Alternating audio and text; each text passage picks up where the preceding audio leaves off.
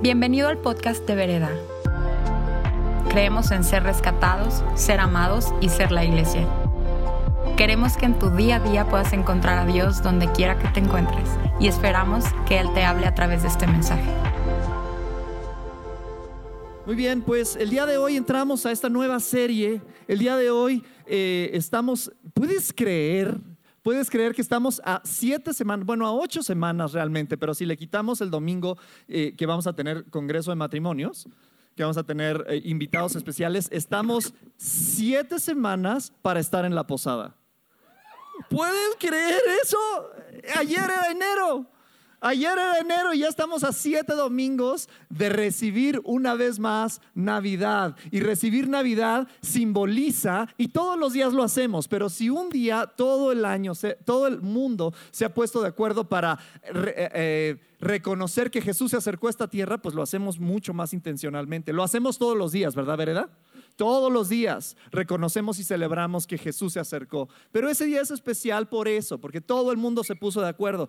Y, sabes qué, queremos, este es el propósito de la serie, queremos recibir este regalo que Dios manda al mundo bien, entendiendo qué es, qué significa Jesús, quién es Jesús. ¿Quién es Jesús? Hace un año, no sé si se acuerdan y a lo mejor estabas presente aquí, hicimos una serie que se llamó El Regalo, ¿se acuerdan? Y el regalo estábamos estudiando ¿Qué es las partes del regalo que Jesús trae al mundo? Entonces decíamos, Jesús trajo paz, trajo esperanza, trajo salvación, trajo gozo, trajo varias cosas, ¿no? ¿Qué es ese regalo? Bueno, esta serie, desde ahorita, terminando, todavía no es ni noviembre y ya vamos a empezar con espíritu navideño. ¿Qué les parece?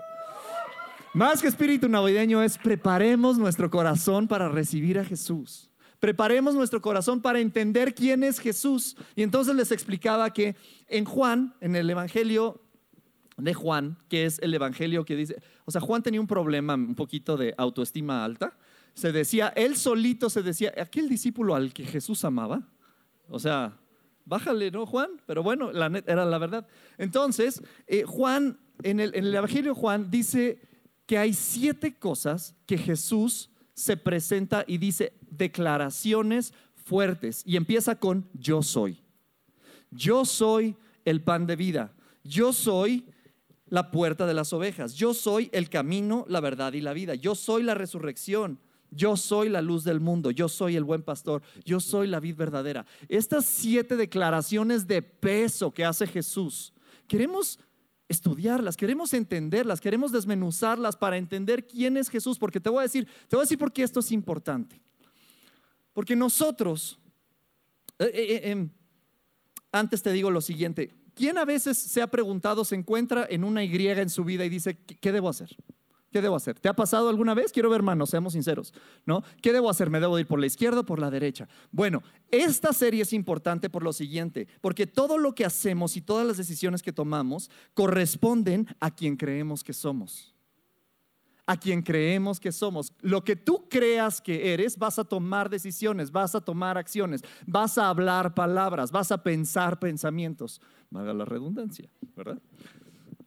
Y todo corresponde a quien tú quieres que eres en tu corazón. Y nosotros, nuestra verdadera identidad está en Él. Y entendiendo quién es Él, entonces entendemos quiénes somos nosotros.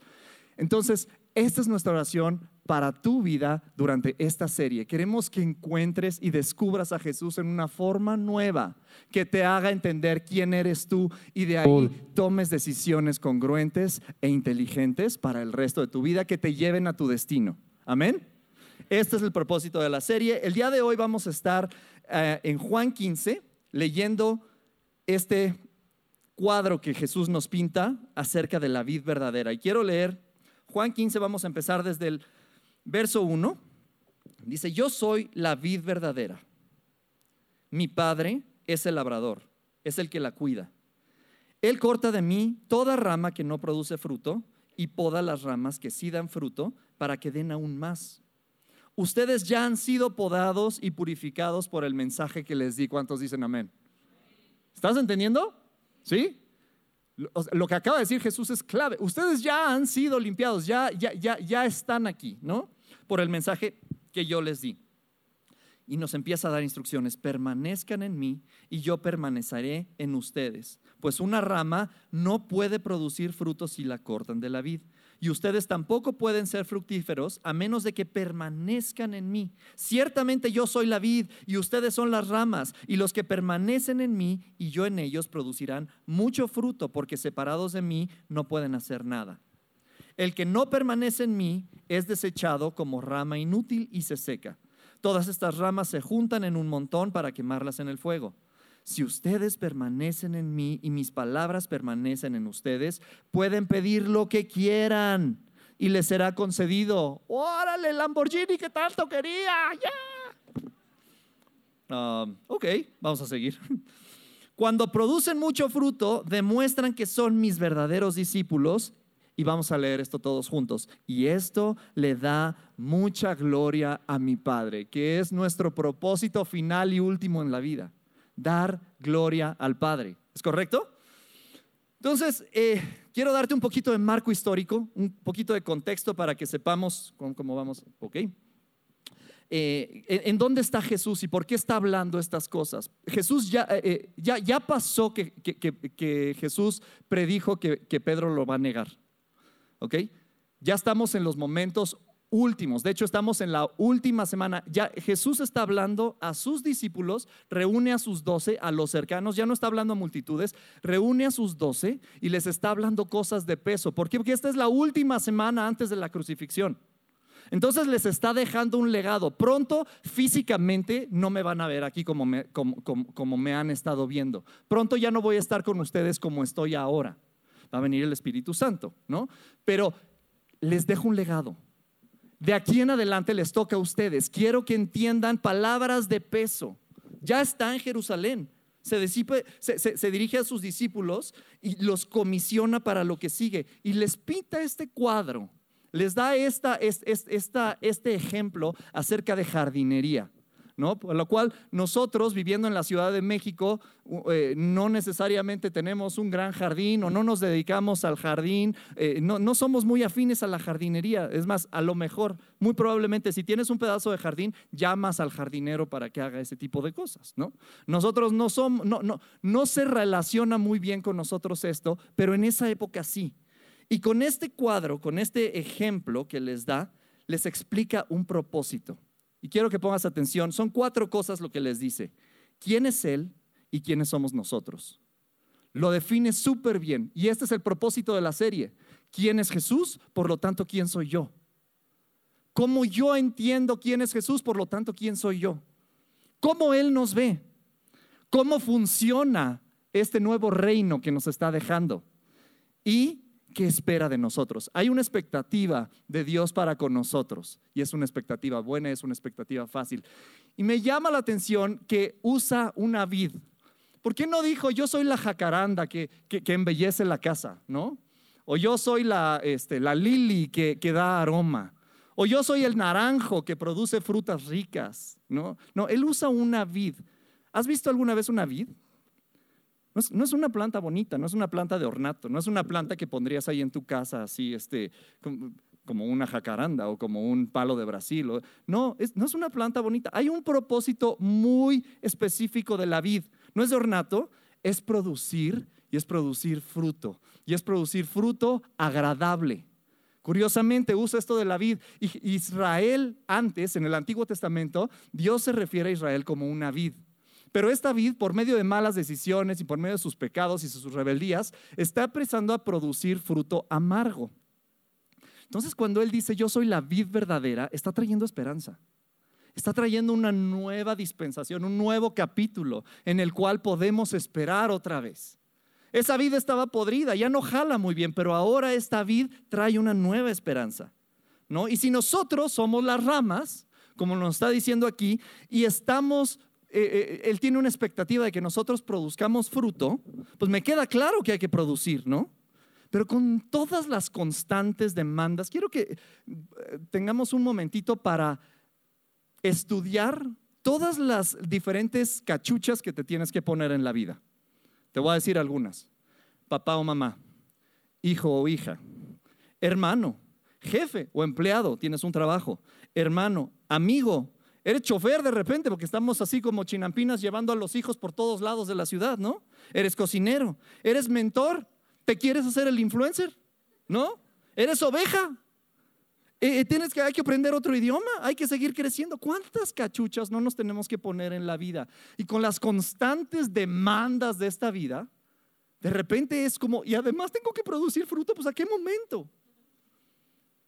Siguiendo el ejemplo de mi hermano Benny, hoy traje mis props. Están este. No es todo.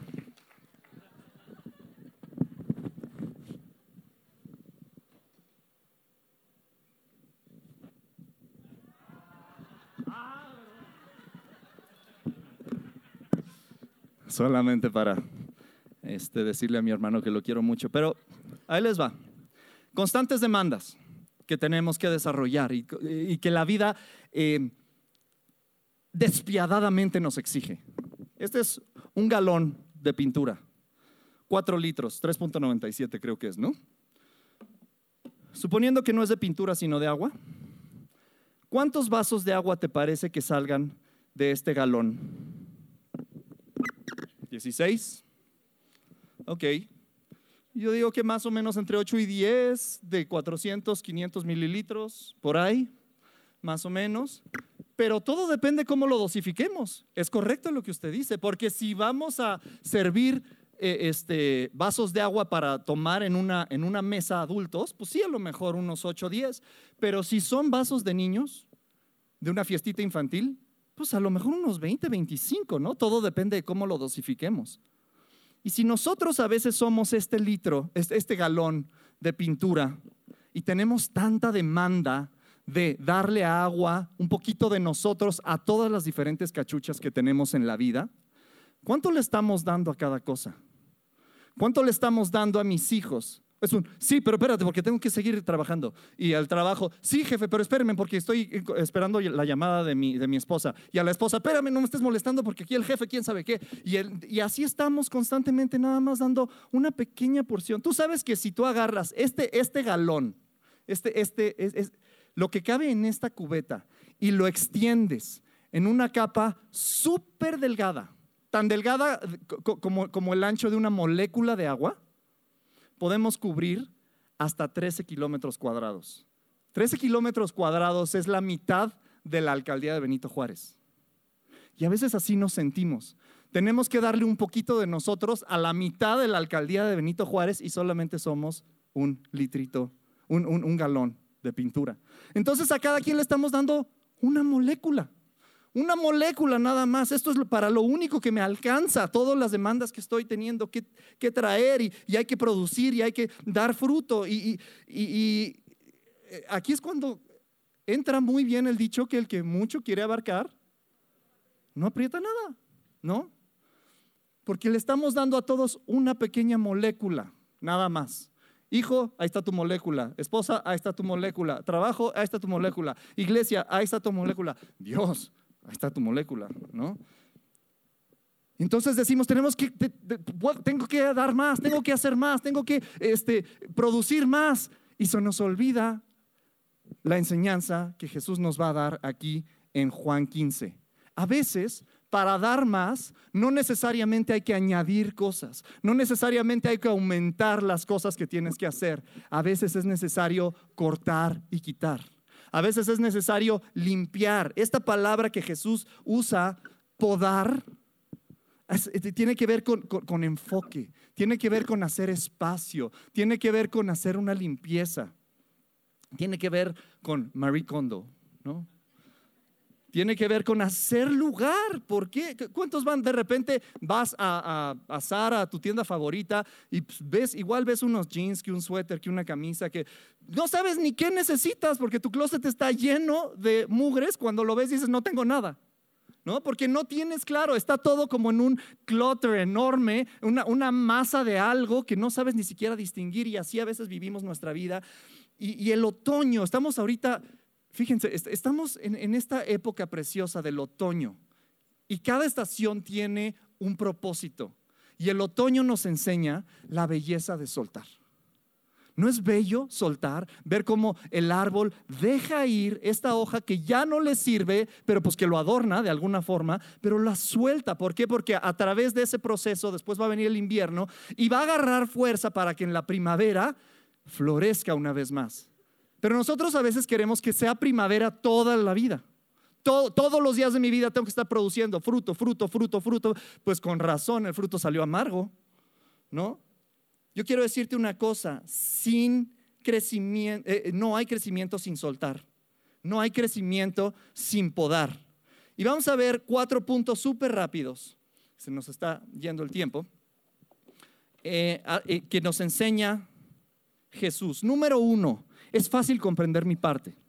Es fácil ver cuáles son las partes que cada quien juega. Dice, yo soy la vid, mi padre es el que la cuida, mi padre es el dueño, tiene un amor por la viña, tiene un amor, la cuida, la limpia, la trabaja, está pendiente.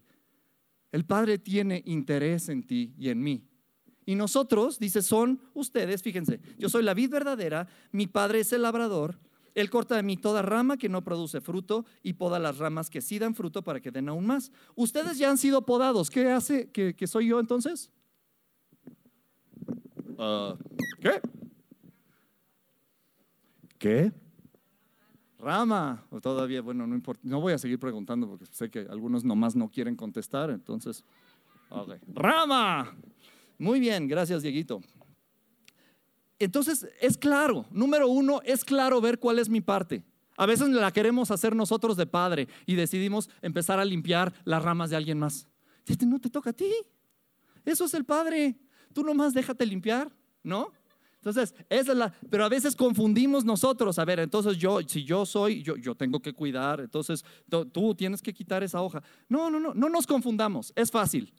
Jesús es la vid, el Padre es el que la cuida, que la limpia, y yo soy una rama, ¿no? Número uno. Número dos, si yo soy una rama, existe en mí una necesidad intrínseca y natural de estar conectado. ¿Ok? Como rama es tenemos esta necesidad de estar conectados a algo o a alguien. Y te pregunto, me llama la atención entonces que Jesús no dice solamente yo soy la vid, dice yo soy la vid. ¿Qué nos hace pensar eso? Que hay muchas. Que no, hay muchas. Hay muchos lugares a los cuales podemos estar conectados. Entonces el punto número dos es lo siguiente, puedes conectarte a lo que sea, sin embargo solamente conectado a la vid verdadera vas a obtener los nutrientes necesarios para llevar un fruto dulce y agradable y llegar a lo que le da mucha gloria a mi Padre. No es estar conectado nada más a un buen grupo, no es estar conectado nada más a una buena banda, no es estar conectado a mi grupo de amigos que son súper cool. No, no, no, es, tú estás súper bien pero nuestra conexión intrínseca y nosotros como ramas tenemos esta necesidad de estar conectados. Queremos conectar con alguien. ¿Alguna vez te has sentido así como triste o algo así? Porque dices, pues que la neta no me siento conectado. Es porque tienes una necesidad de conexión. Pero buzo ahí. Número uno, yo soy la rama. Como rama tengo una, una necesidad de estar conectado. ¿A qué vid me voy a conectar? A la verdadera, ¿no? Allí voy a obtener lo necesario. Número tres, no te confundas. Vamos a hacer un repaso. Número uno, es fácil saber cuál es mi parte. Número dos, soy una rama, quiero conectar. Número tres, no te confundas. Chécate lo siguiente. En el verso 2, Él corta de mí toda rama que no produce fruto y poda las ramas que sí dan fruto para que den aún más. ¿Cuántas clases de ramas hay? Dos. Necesitamos estar un poquito. ¿Están conmigo? Sí, venga, ahora sí, esta es vereda. Buenos días, vereda. Hay dos tipos de ramas y para cada rama hay un procedimiento. El procedimiento la hace la misma persona con la misma herramienta. Ok, buzos ahí porque a veces nos podemos llegar a confundir. El procedimiento la hace el padre, que es el que la cuida, con la misma herramienta. Hace algunos años este, empezamos a comprar, Andrea y yo, eh, plantas y empezamos con una, con una macetita así chiquita, con una, una plantita chiquita. Y era bien bonito llegar y ver cómo empieza a crecer la planta y de repente le empiezan a salir unas ramitas, así unas hierbitas que no son de la misma especie de la rama. Y entonces pues yo me di a la tarea de empezar a limpiar, ¿no? Y le quitaba esos pequeños trebolitos ahí que salen y esas cosas medio raras, que se dan solitas, ¿no? No todo lo que crece así nomás por osmosis y por, y por nomás porque sí es necesariamente bueno. Esas cositas le van a quitar nutrientes a la planta para que crezca. Entonces le empecé a quitar estas ramitas y yo llegaba con Andrés y le digo, no sabes cómo me habla el Señor conforme estoy quitando estas ramitas acerca de, de podar y acerca de así tenemos nosotros que estar cuidando nuestro corazón y todo esto. De repente me compré un árbol, un árbol un poquito más grande, ¿no? Y empezó a crecer y empezó a crecer y de repente dejó de crecer y se quedó así como tres años sin crecer. Entonces llamé al jardinero y le dije, oye, échale como fertilizante, ¿no? O haz algo porque ya dejó de crecer este, este arbolito y yo quiero que siga creciendo. Las ramas están como altas y yo veo un tronco así y me tengo que fijar allá arriba para poder ver algo de hoja, ¿no? Ah, me dice, lo que necesitas es podarla. Y yo dije, ah, sí, yo sé podar, le quitas las cositas. Y llegó el jardinero y salvajemente desgració mi árbol. Desgració mi. O sea, todas las ramas que llevaban hojitas las cortó. Me dejó un palillo de dientes así. Chiquito, feo, sin una sola hoja. y, yo en, mi cabeza estoy pensando, este está matando mi árbol. Y en su cabeza él está diciendo, lo estoy podando. Y, a veces nosotros nos confundimos en el proceso que Dios está haciendo con nosotros y sentimos que nos está matando cuando te está podando. Porque el mismo que corta, poda. Y se hace con la misma herramienta, un tijerón enorme. ¿No? Entonces tú ves llegar al Padre y dices, no, es mi muerte. No, no necesariamente. De hecho, déjame decirte una cosa antes de seguir, porque muchos de los que estamos aquí ya estamos pensando, oh Dios mío, ¿qué clase de rama voy a hacer yo? Seguramente soy la que me van a quitar, me van a echar al fuego. No sabes lo que hice el verano pasado. Tienes, estoy, yo soy malo, seguramente a mí me van a cortar. No, todos los que están aquí califican y te lo voy a probar. Verso 3. Ustedes ya han sido podados. Quiere decir que ya empezó el Padre un proceso contigo. No te descalifiques porque Él no lo hace. Tú eres rama para podar, no eres una rama para quitar. ¿Cuántos son seguidores de Cristo? Él está hablando a sus discípulos, calificas para ser rama podada. Rama que se poda, no rama que se tira al fuego.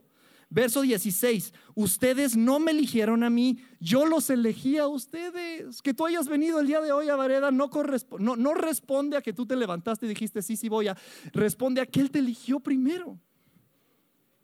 Ustedes no me eligieron a mí, yo los elegí a ustedes y les encargué que vayan y produzcan frutos duraderos. Así el Padre. Entonces, si nos encargó que produzcamos frutos duraderos, vamos a ser podados. No te espantes cuando sientes que las cosas de la vida, mira, hay cosas que, que, pasan nada más porque vivimos en un mundo caído. No es necesariamente que lo que estés pasando te, te lo mandó Dios. Y hay cosas, unas pruebas que Dios usa, pero todas las cosas ayudan a bien a los que Dios aman, ¿es correcto? Entonces todo lo que suceda es una herramienta que Dios va a usar para podarte, para quitar lo que no necesitas y seguir creciendo y que llegues a tu destino final. Tienes un propósito. Cuando el jardinero cortó mi árbol y lo desgració en mis ojos, él tenía una visión de lo que iba a pasar. Yo tenía una visión de lo que estaba sucediendo. Como dice Jesiah, en, el, para que veas que sí oigo el podcast, dice, eh, de repente yo sentí que Dios me estaba aplastando por el, insecto que soy. Y solamente después me di cuenta que me estaba abrazando con todo su amor. No te sientas aplastado, te está abrazando. No te sientas que te está cortando, te está podando. Déjame leerte lo siguiente. ¿Cómo es posible que sufra el justo? ¿Cómo es posible que sufra el justo? ¿Cuántos nos hemos preguntado eso? A través de la historia de la humanidad hemos luchado con el porqué de nuestras batallas y pérdidas. A través de las páginas de la Biblia vemos esta pregunta vez tras vez. Aún el salmista contemplaba el porqué de la prosperidad del malvado mientras sufre el fiel. La respuesta a estas preguntas nos parece crucial para reponernos de las difíciles batallas. Debemos darnos cuenta que la diferencia entre cortar y podar es intención. Ambos sufrimientos se ven y se sienten muy parecidos Cuando María levantó su cabeza hacia el Gólgota, vio a dos hombres siendo crucificados al lado de su hijo, gritando, sangrando y llorando en los delirantes espasmos de dolor insoportable. Sin importar su apariencia, había una diferencia crucial en el proceso. Dos estaban siendo cortados, uno estaba siendo podado. Dios está trabajando en tu vida. No por sentir un proceso difícil o por sentir que se te cierra el mundo, sientes que Dios está en contra tuya. La ausencia de la, de, la alegría y del momento feliz no necesariamente significa la ausencia de Dios. Está trabajando en ti para que salgas y lleves fruto. La intención y el propósito. Está increíble esto, ¿no? También estuvo increíble cuando lo dijo T.D. Jakes. Cuatro. Entonces, uno, comprender mi parte es fácil. Dos, soy rama, necesito conectar. Tres, no te confundas, no por estar pasando un momento difícil es que Dios se olvidó de ti, está siendo podado. Y cuatro, si leemos esta porción de la escritura, vamos a escuchar dos, dos cosas que constantemente están repetidas. Una es permanezcan y la otra es lleven fruto. Yo conté cuántas son, no las tienes que contar tú. Diez veces habla permanezcan. Cinco veces dice lleven fruto. Por cada vez que tú sientas que necesitas producir, intencionalmente, doblemente trabaja en permanecer. Por cada vez que tú sientas, necesito producir, necesito hacer más, necesito darle una molécula de agua a, todos aquellos que están cerca de mí, intencionalmente doble porción para permanecer. Es fácil permanecer, vereda. No es una cuestión. ¿Qué quiere decir permanecer? ¿Qué quiere decir? ¿Qué es con lo primero que conectas cuando te levantas? Te levantas y agarras tu teléfono y abres qué? ¿Qué es con lo que estás conectando luego, luego? Conecta con la palabra de Dios, permanecemos en Él y dice, ustedes ya han sido eh, eh, podados y purificados por el mensaje que les di. ¿Sabes qué es lo que te poda la palabra? ¿Y cómo estamos, cómo permanecemos? Permanecemos conectados aquí. Aquí encontramos todas las cosas que necesitamos. ¿Sabes por qué? Porque entonces cuando venga ese, e, e, esa cosa que te, que te, que te reta, e, este, este problema en tu familia, este problema en el trabajo, este problema con una persona, cuando, cuando venga esta dificultad, tú estás permaneciendo, conectado. Y de ahí va a salir un fruto agradable. ¿Y sabes qué? Sí pasa permanezcamos, ¿no? Y este es un gran momento y de hecho ya tenemos que terminar. Sería un gran momento para terminar, pero si es tan fácil, si, este es un proceso fácil, yo califico, podar genera crecimiento, e, enfoque en permanecer, ok, pues ya muy bien, aquí terminamos y ya. Pero sería ingenuo de nuestra parte no darnos cuenta de que hay alguien que va a estar invirtiendo toda su energía para que desconectes. ¿Te ha pasado que estás en el Starbucks y estás en el Wi-Fi y, estás viendo páginas y de repente la siguiente este, eh, página ya, no carga? Ya, ya, ah, ay, ya no tengo señal, se me desconectó. No sé cuándo se desconectó, pero ya me di cuenta. Así también es la desconexión con el permanecer. No sé cuándo me desconecté, ya de repente ya nomás soy una rama que está seca, ya no está recibiendo. Entonces, si es tan evidente que tenemos que permanecer conectados, ¿qué me desconecta? Estudiemos súper rápido qué es lo que me desconecta, porque hay alguien que va a estar intencionalmente trabajando para que desconectes y va a poner toda clase de cosas para que tú pierdas la conexión. Es el enemigo, pero está vencido. Número uno, una, un corazón de víctima te desconecta. Un corazón de víctima te hace criticar. Esta crítica te desconecta.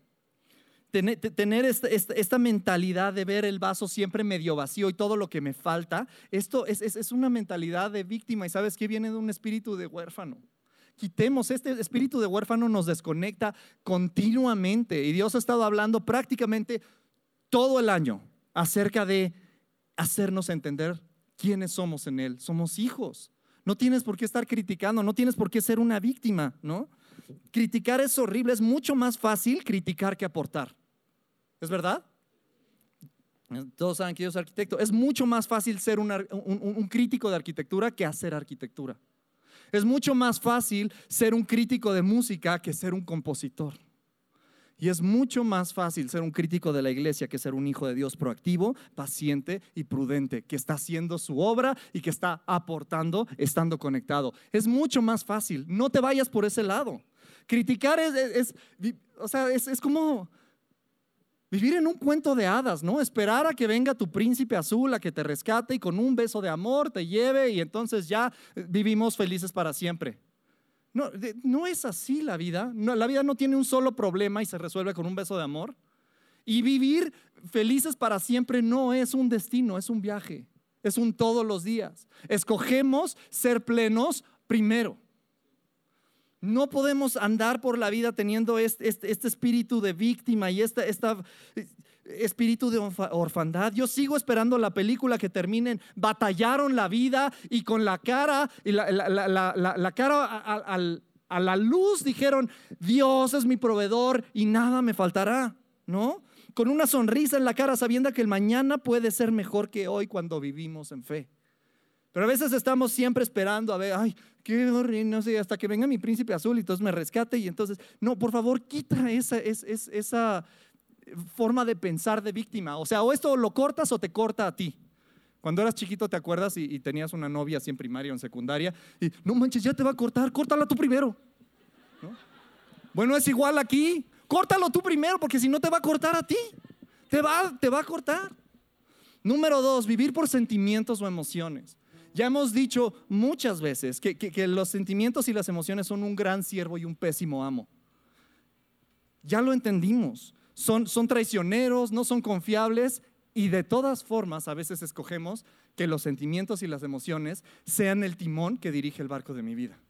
No podemos hacerlo así, no nos vaya, nada se construye, nada, nada bueno y nada que valga la pena se construye por sentirme bien, ¿no?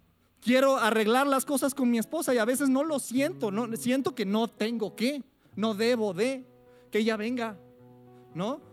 Quiero levantarme temprano y hacer ejercicio, pero no, no quiero, pero no, mis sentimientos me dicen otra cosa. Todo lo que se construye, no lo vas a construir, que, valga la pena, no lo vas a construir porque te sientas bien. Por cada día que te paras contento y listo y lleno de energía, tres días te vas a parar diciendo, y otra vez lloviendo. Número uno es este espíritu de orfandad. Número dos, dejarnos llevar por sentimientos y emociones. Número tres, no estoy ni siquiera seguro cómo, cómo decirle a esto, pero voy, voy, a, voy a empezar admitiendo algo. Soy muy malo, soy muy malo para, para percibir qué está pasando en una conversación, la verdad. Mi, mente, no sé, un poquito como más cuadrada, me hace decir, ah, ok, a ver, uno más uno siempre es dos. Dos más dos siempre es cuatro. Pero cuando se trata este, acerca de un, emisor y enviar un mensaje, yo no estoy agarrando mucho. Perdón. Es más, a lo mejor estás aquí y, te sientes identificado y dices, con razón el otro día que te estaba yo diciendo algo, dijiste algo que nada ¿no? Perdón, perdón, eh, soy yo. A veces estamos en una conversación y me está diciendo alguien algo y todo, estoy con Andrea y entonces yo empiezo a decir, no, no, no, no. Y Andrea me dice, no te están preguntando eso. No, no, no va por ahí. Soy, soy muy malo en esto. Soy, soy, estoy en una junta y cada palabra es una oportunidad para yo agarrar una Y para otro lado e irme a una isla así, este, desierta. Y cuando trato de regresar, ya la junta va en otro lado. Soy, soy muy malo para estas cosas. ¿no? Ese, pues es un poquito admitir algo. Se pone feo en lo siguiente. No lo quiero admitir. No lo quiero admitir porque entonces pues van a pensar que soy menso, van a pensar que no me puedo concentrar, van a, van a ver un lado de mí que me da miedo que la gente vea porque ese lado me descalifica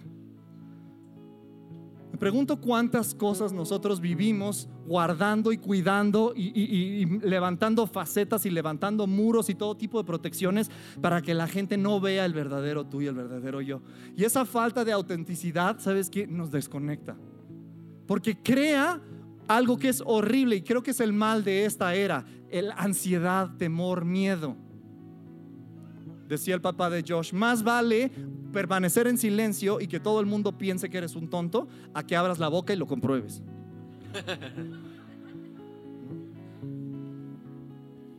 Y entonces no, no, quiero que la gente lo vea, porque si se dan cuenta, entonces me voy a descalificar, ¿no?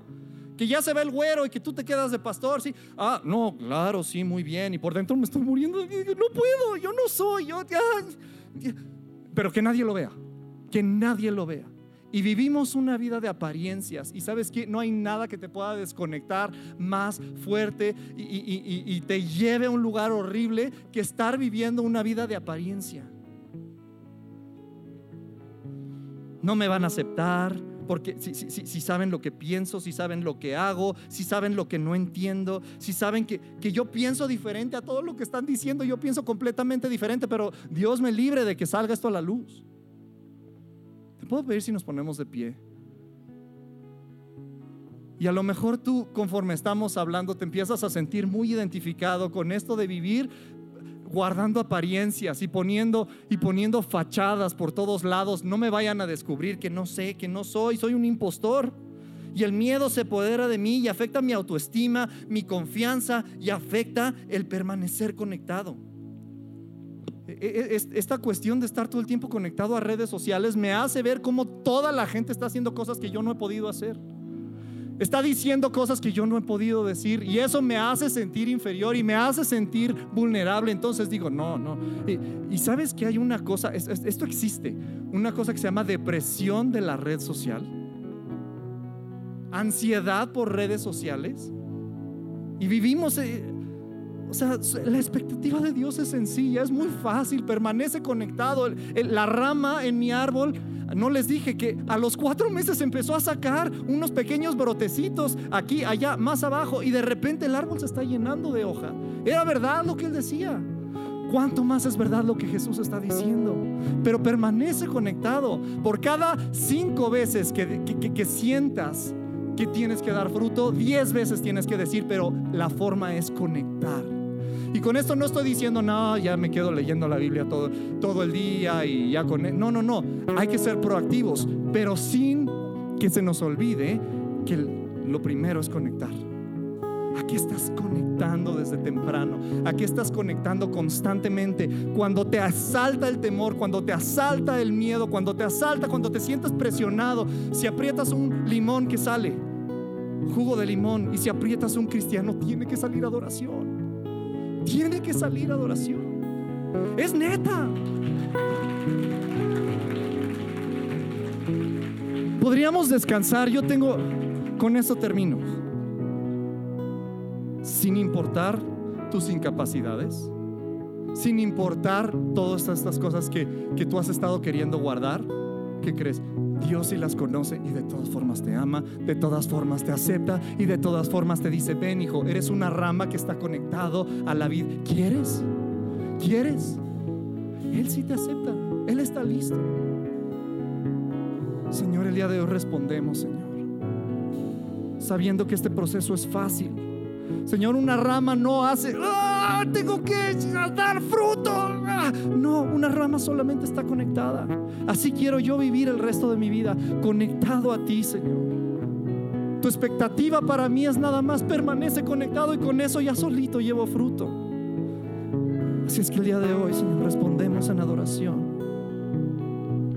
Y este vehículo que es una canción, Señor, que el día de hoy presentamos a ti, solamente responde a una necesidad profunda de permanecer conectado. Tú eres la vid verdadera, yo soy la rama, en ti encuentro todos los nutrientes. El día de hoy sé que Jesús me quiere conectado a Él y yo me conecto. Bajo mi guardia, bajo los muros y Señor, sé tú, no yo. Respondemos en adoración. Esperamos que este mensaje haya aportado mucho a tu vida. Puedes buscarnos en redes sociales como vereda.mx. Gracias por escuchar y te esperamos en nuestros servicios del domingo.